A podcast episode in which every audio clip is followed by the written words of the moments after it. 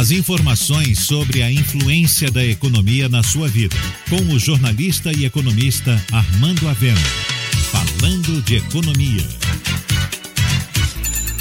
A Petrobras concluiu a venda da refinaria Landulfo Alves em Mataripe. Quem vai comprar a empresa por 1,6 bilhão de dólares é o fundo árabe Mubadala. A assinatura do contrato será em breve, mas ainda está sujeita à aprovação dos órgãos competentes, como o CAD. A venda inclui o terminal de Madre Deus, que é um terminal portuário que movimenta 20 milhões de toneladas por ano, e quatro outros terminais portuários, como Candeias, Itabuna, Jiquié e Madre Deus. Além disso, está incluído os dutos que interligam a refinaria a esses terminais e ao polo industrial de Camaçari.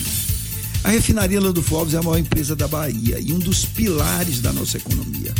Sua privatização será boa para o nosso estado? A princípio, sim, porque nas mãos da Petrobras, a refinaria, que já tem 70 anos, vinha definhando, sem grandes investimentos para sua modernização, e de tal modo que já chegou a representar 30% do valor de transformação industrial e hoje representa menos de 15%. Recentemente, a produção aumentou por conta da comercialização de um tipo específico de petróleo, mas continua necessitando de investimentos. Ora, a privatização pode dar o start para esses investimentos.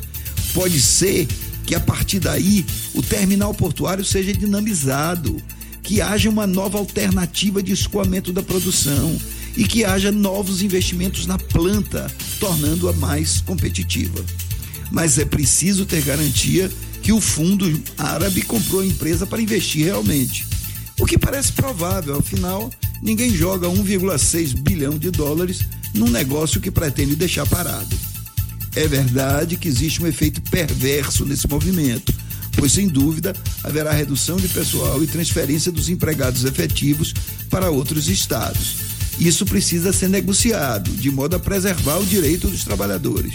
Mas no frigir dos ovos, a venda dos ativos da Petrobras na Bahia pode se constituir num elemento dinamizador de sua economia.